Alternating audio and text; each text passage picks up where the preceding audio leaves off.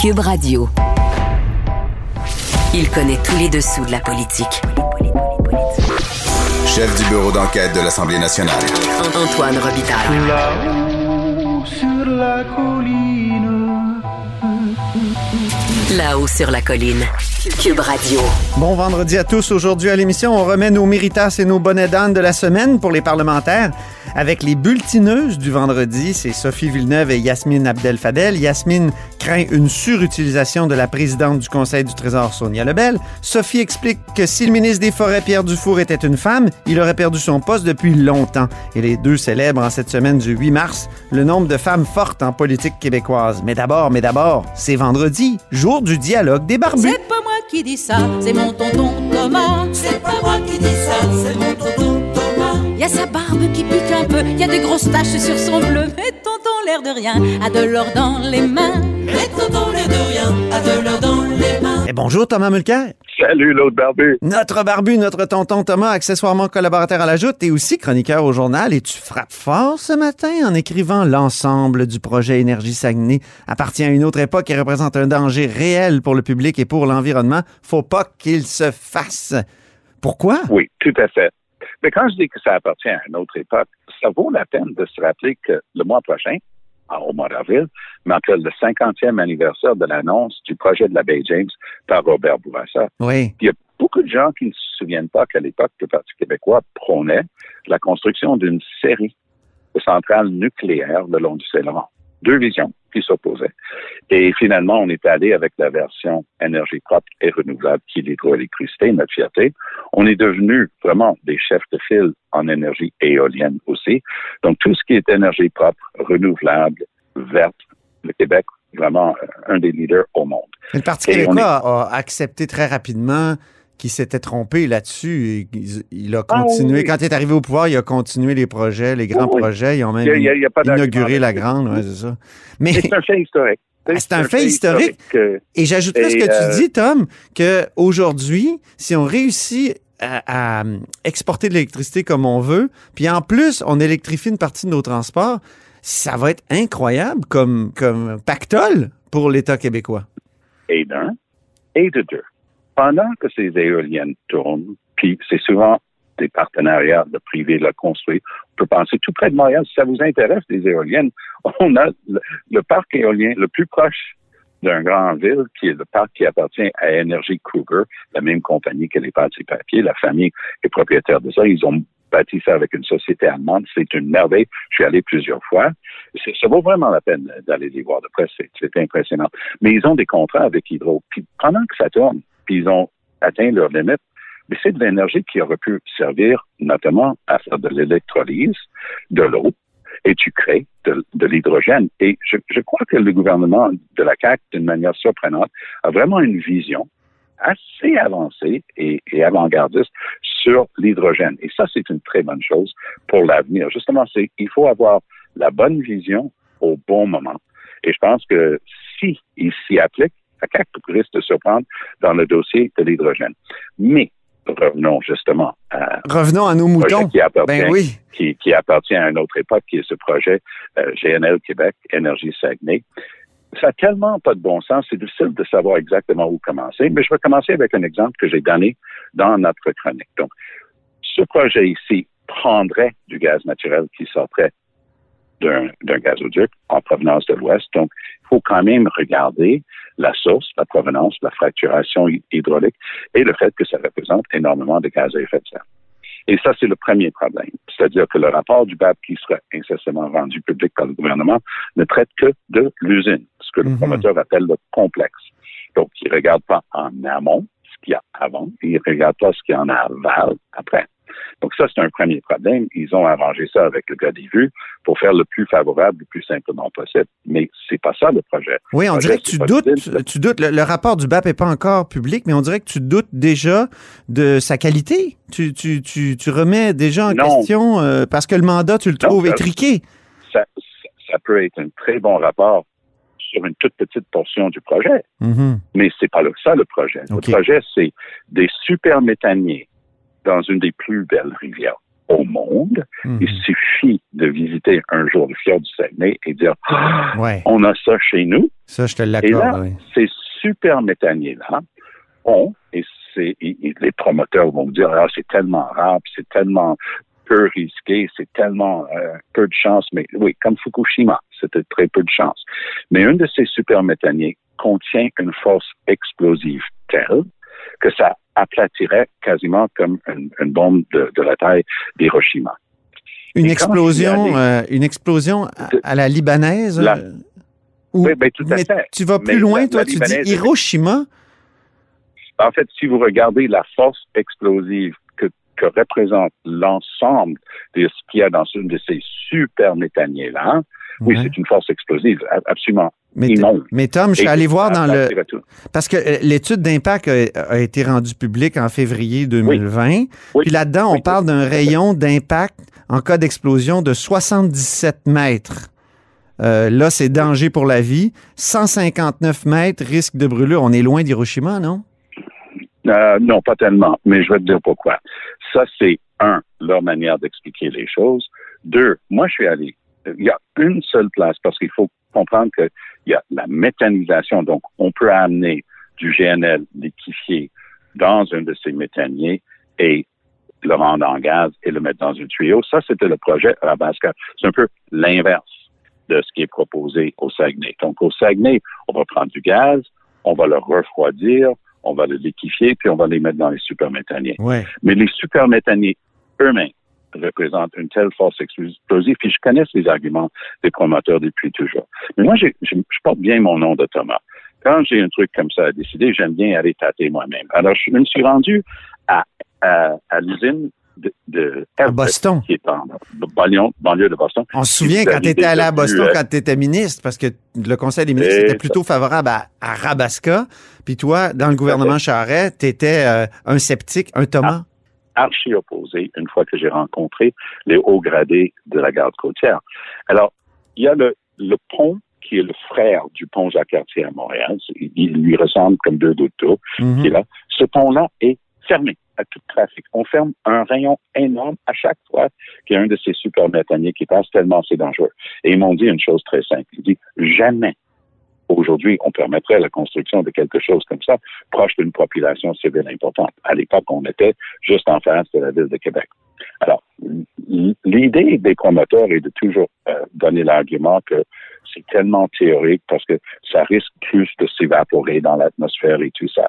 Mais on dit que, justement, dans l'étude d'impact, on dit entre 1959 et 2010, il n'y a eu aucun incident impliquant une brèche provoquant une fuite résultant d'une collision, d'un échouement, euh, d'un euh, d'un incendie, d'une explosion ou d'une défaillance à la coque entre 1959 et, 2010. et- donc, c'est très, très peu Et les gens, et les gens qui ont construit la centrale nucléaire de Fukushima, qui est le pire désastre écologique, j'oserais dire, de- depuis l'autre désastre écologique Ouais. qui causé par la centrale nucléaire de Tchernobyl, c'est sûr que c'est l'exception, mais on planifie ces choses-là pour l'exception, pas pour quand ça, ça va bien.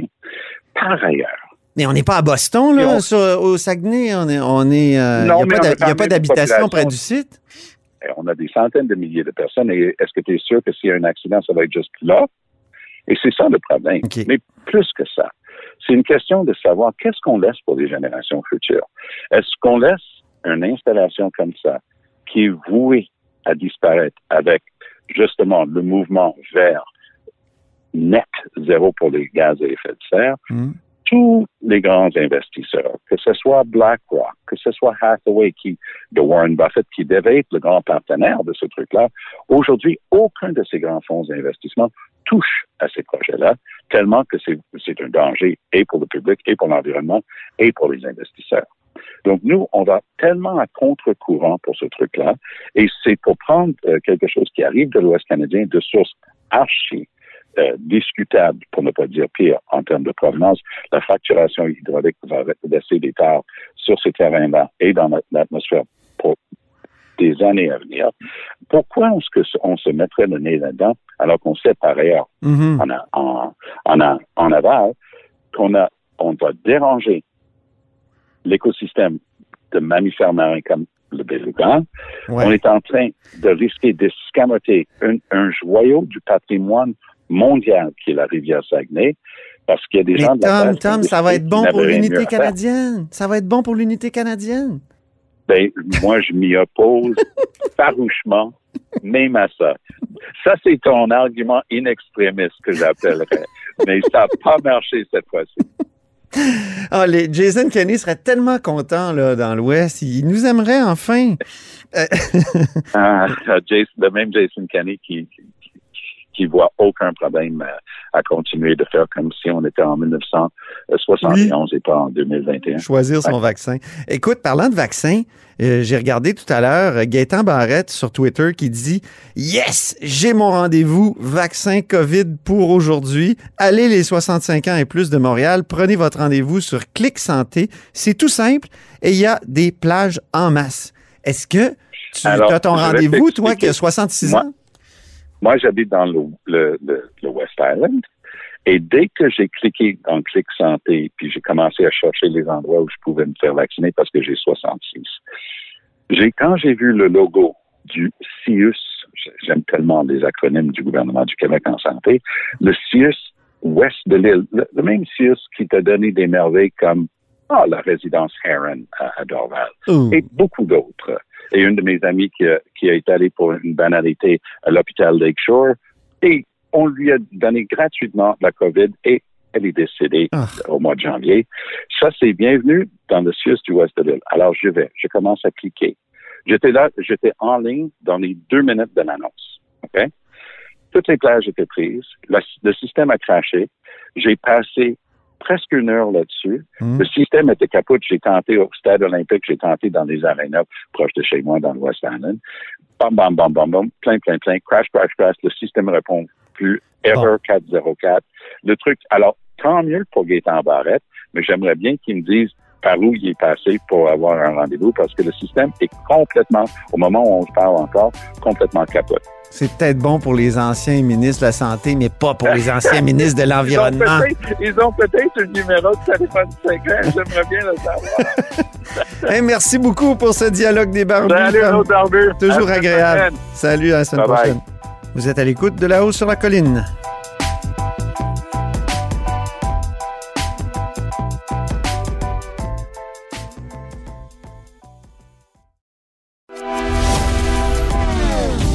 Philosophe, poète dans l'âme, la politique pour lui est comme un grand roman d'amour. Vous écoutez Antoine Robitaille, là-haut sur la colline. Après une relâche bien méritée, on retrouve avec joie nos bulletineuses de la colline. Bonjour Sophie et Yasmine. Bonjour. Bonjour. On dit bulletineuses puisque tous les vendredis, on remplit avec elles le bulletin de nos élèves de la colline. On remet des bonnets d'âne et des méritas. Nos bulletineuses sont deux ex des arcanes politiques. Sophie est maintenant présidente de Article 79, un service de surveillance parlementaire, et Yasmine est directrice des communications d'une firme de services conseil. Toutes les deux, vous avez des méritas à remettre en lien avec la Journée internationale du droit des femmes. Et on commence par Yasmine. Ben, cette semaine, ça a été clairement marqué par la Journée internationale du droit des femmes qui a eu lieu lundi, évidemment, euh, le 8 mars. Puis, ça me rappelle que, tu sais, on, on est bon, là, pour dire qu'on n'est pas bon, tu sais. On, on, on revient souvent pour, euh, pour finalement nous flageller, mais on peut-tu célébrer le fait que nous, notre classe politique au Québec, là, il y a plusieurs femmes fortes, plusieurs femmes qui donnent l'exemple à des jeunes filles qui les regardent aller. Je pense à Geneviève Guilbeault, à Sonia Lebel, à André Laforêt, à Dominique Anglade, à Véronique Yvon, à Manon Massé, puis à Catherine Fournier, là. C'est des femmes de différentes générations, mais des femmes qui sont fortes, qui font entendre leur position. Puis on devrait célébrer ça aussi. On n'a Euh, jamais eu une Assemblée femmes- nationale aussi pleine de, de, de, de femmes, d'une Effectivement. certaine façon. Effectivement, c'est l'Assemblée nationale où il y a un, un ratio le plus élevé de femmes depuis, euh, en fait, depuis, depuis que l'Assemblée existe. Sophie, puisque tu as la parole, euh, euh, on t'écoute sur Sonia Lebel. Oui, Sonia Lebel, la, la force tranquille du gouvernement. hein. Sonia Lebel qui, qui cette semaine, là, naviguait en eau trouble. Elle gère les négos du, euh, de la fonction publique. Elle gère, euh, euh, elle- elle répond à des questions qui portent sur des sujets très tendu, très risqué. Euh, des questions sur, portant sur, bon, il y a eu cinq féminicides au Québec dans le dernier mois. Elle a répondu là-dessus avec calme, avec doigté. Elle a eu des questions aussi relativement à l'éthique de son collègue, le ministre de l'Économie, Pierre Fitzgibbon. Elle a répondu avec calme. Elle garde toujours son sang-froid. Euh, je la trouve très, très bonne. C'est vrai, sur Fitzgibbon, euh, elle a paru peut-être euh, déstabilisée un peu? Même pas tant que ça. Non? Même pas tant que ça, j'ai pas trouvé. Moi, j'ai trouvé qu'elle avait juste comme. Peut-être que ça a été une façon aussi de juste comme l'assimiler, Mhm. prendre le temps d'y répondre, mais j'ai pas senti. de- Je l'ai pas senti déstabilisée, non. Mais il va, il va falloir faire attention de ne pas utiliser Sonia Lebel comme pompier à chaque fois qu'il y a un problème. Puis on l'a senti euh, cette semaine en période de questions où elle a dû se lever pour répondre euh, sur les féminicides puis euh, la violence conjugale, pour euh, pour défendre ses collègues. Finalement, elle est beaucoup utilisée puis puis son euh, euh, le fait qu'elle soit reconnue pour son intégrité, qu'elle soit l'image de l'intégrité finalement du gouvernement. Euh, et, et, et finalement, son sérieux fait en sorte qu'elle est peut-être un petit peu trop utilisée. Ça pourrait peut-être la Oh, brûler. Moi, je, Un risque de je, je, surutilisation ici. En- En même je, temps, je protégerais un petit peu Sonia Lebel. Oui, mais en même temps, avec la dynamique de l'Assemblée, euh, des équipes A et B et euh, l'historique de son parcours, au début du mandat, elle était ministre de la Justice. Elle pouvait donc répondre à ce type de questions-là. Elle a aussi porté le dossier de la condition féminine.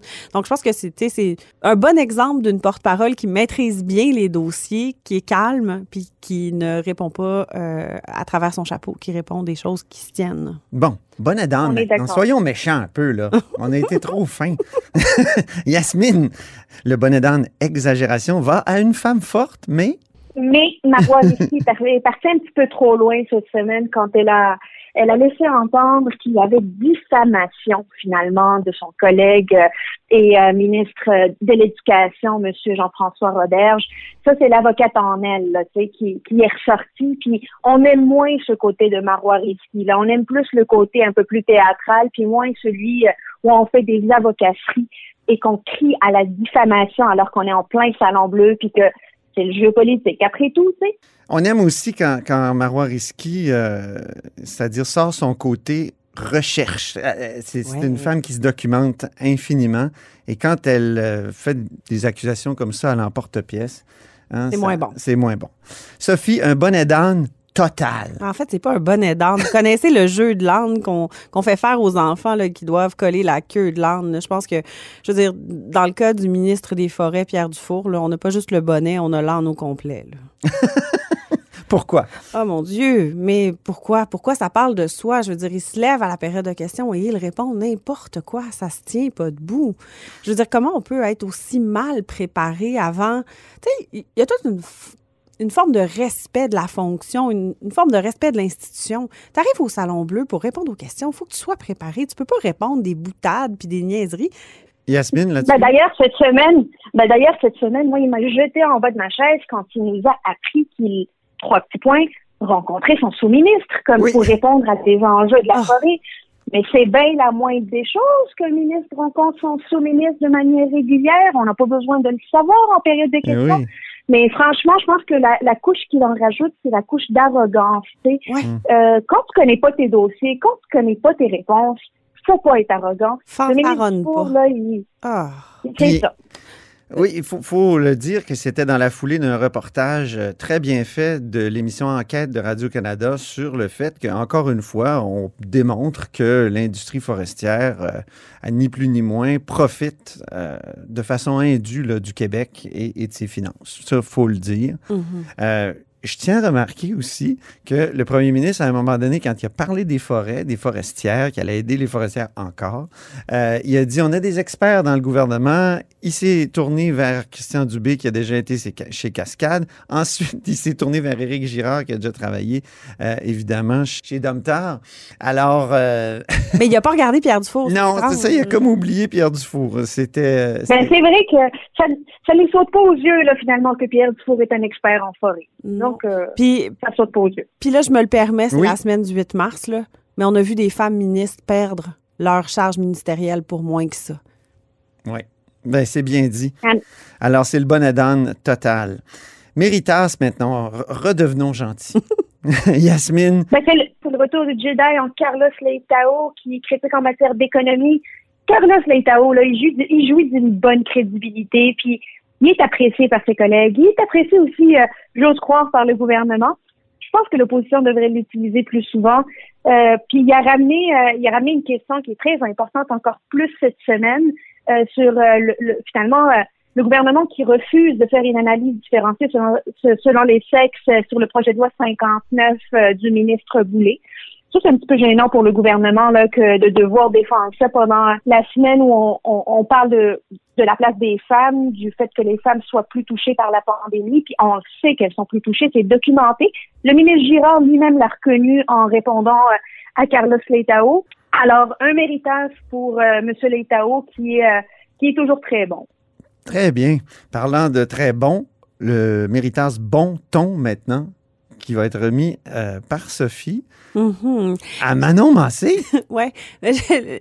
Faut que je fasse amende honorable. Jamais de ma vie, je n'aurais pu penser remettre un, un méritas à Manon Massé. Euh, j'ai d'abord côtoyé euh, Manon Massé quand elle était dans les groupes de femmes. Euh, j'ai été conseillère dans un, au cabinet responsable des dossiers de la condition féminine il y a quelques années.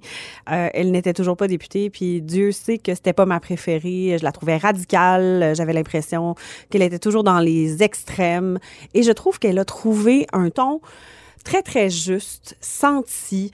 Elle a une belle posture à l'Assemblée nationale, Manon Massé, puis elle, elle apporte aux discussions. Je vais penser simplement cette semaine eh, par rapport au, à l'anniversaire, euh, l'année d'anniversaire euh, de la pandémie, Mhm. euh, elle a expliqué avec des mots très, très justes, un ton très, très juste, qu'est-ce qu'il y avait à souligner là-dedans par rapport au travail du personnel, par rapport euh, au rôle qui a été joué, par rapport au fait qu'il faut pas oublier les gens qui sont morts seuls.